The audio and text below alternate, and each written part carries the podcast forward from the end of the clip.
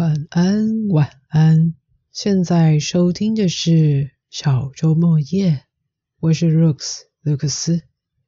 在这里，我会念片段的选读文章，当做床边故事。最后，也许会再做个小小分享。希望过程能够帮助聆听的各位顺利入睡。今天所要选读的内容是由蔡康永所做的《L.A. 流浪记》，选读范围是当中的《浪人之心愿》这一篇章。准备好了吗？那么要开始今天的床边故事喽。浪人之心愿，流浪者各有终点，抵达终点前。各有心愿，流浪者不能认同其他流浪者的终点，觉得是不值得去的地方。流浪者也不能理解其他流浪者的心愿，觉得是没意思的心愿。这恐怕就是流浪者会喜欢各自流浪的原因吧。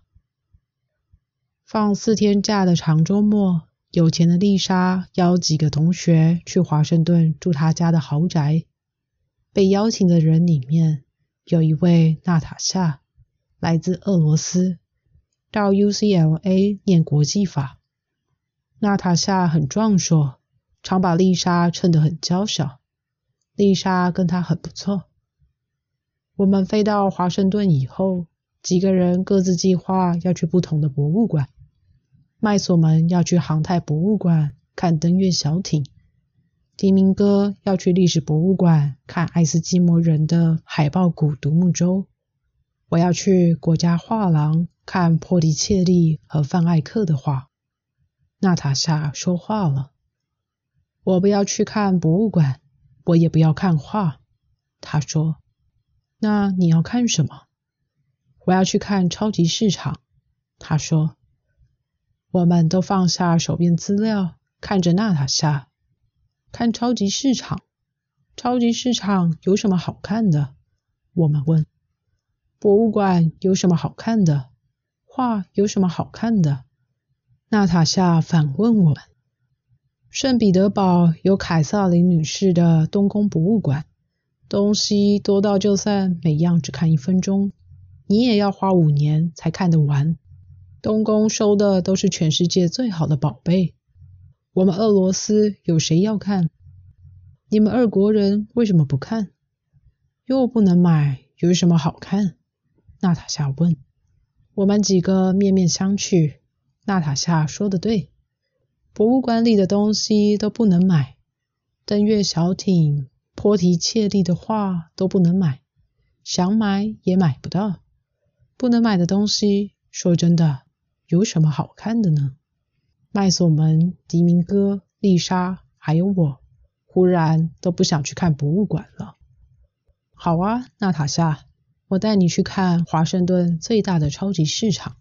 丽莎一马当先，开出一辆停在她家豪宅院子里的豪华面包车，载大家前往超级市场。我们三个男生也都乖乖上了车，虽然很难相信。我们抢时间，一样从洛杉矶飞到华盛顿，结果第一站竟然是去超级市场。娜塔夏一进了超级市场，眼睛放出强烈的光芒，整个人都活了过来，壮硕的身体变得轻盈，迅速在一排一排货架间移动着。只要被发现了什么他中意的商品，他就会低声惊呼。把商品拿起来捧在手心，如获至宝。有时还在脸颊、胸口摩挲一般，才依依不舍地放回架上去。我们几个本来对超级市场并没有太强烈的憧憬，可是亲眼看到娜塔夏的投入，被她的热情感染，也就各自搜寻起货架间的宝藏。麦索们在男生内裤的架上。找到一款裤裆缝了塑料香蕉壳的内裤。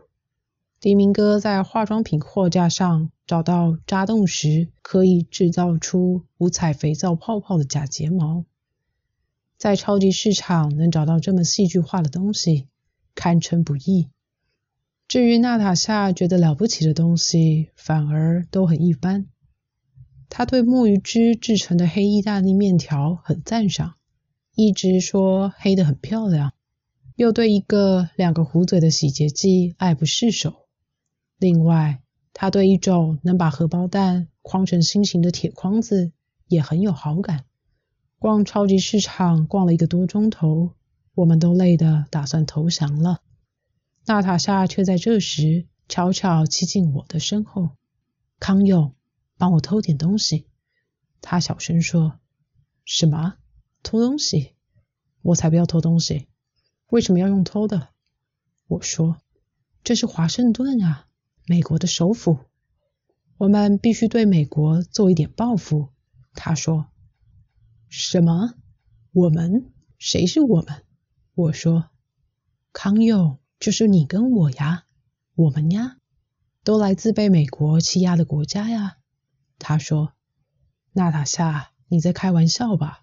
我不想坐牢，不会坐牢的，相信我。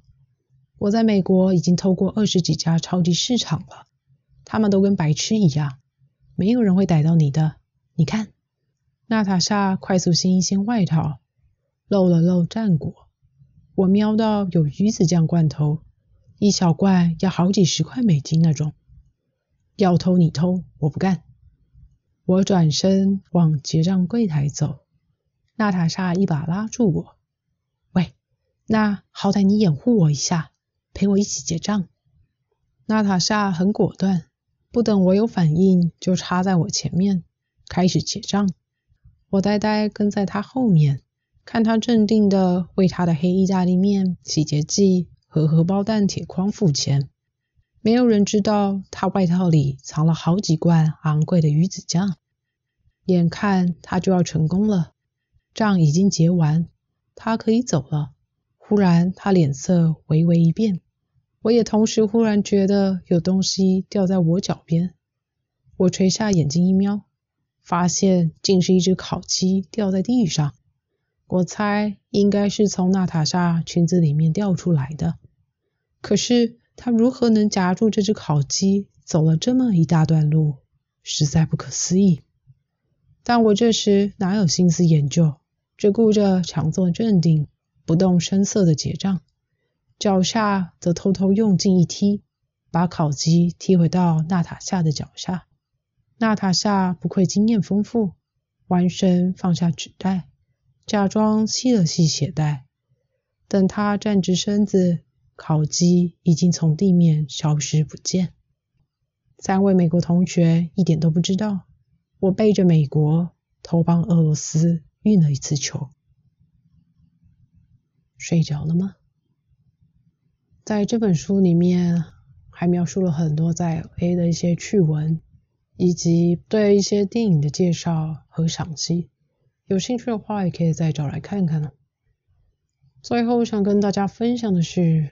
流浪这个词好像很容易被定义为漫无目的、流离失所的过活。若同样的行为换作成旅行一词，似乎就符合了大多数人的审美。旅行也可以是没有目的，到处流连忘返。那这两者之间有什么不同呢？从字面上的区别。流浪像是有一种迫不得已的到处生活，无从定居，如同装载神秘讯息的瓶子，拥有着什么想传达给他人的，却只能在浪中载沉载浮，随波逐流，等待有缘人的注意，才有机会被看见，一直藏在怀中的抱负。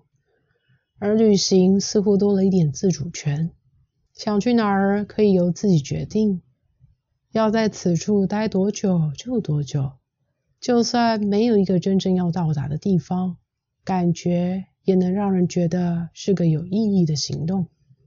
这两个词汇在这样的行动过程期间的所见所闻会有什么不同吗？其实差别可能真的就只是单纯在期间的所见所闻以及所经历的。核心所体会感受到的，就如同很多字面上的意义是被给予的，而不是本来就是如此不能改变的。很多时候，限制我们的往往是那些我们觉得不可变动的事物，而让他们不可变动的，似乎也是我们自己，不是吗？好的。今天就先到这喽，有机会下集再见。Have a good night. Let's start a new life.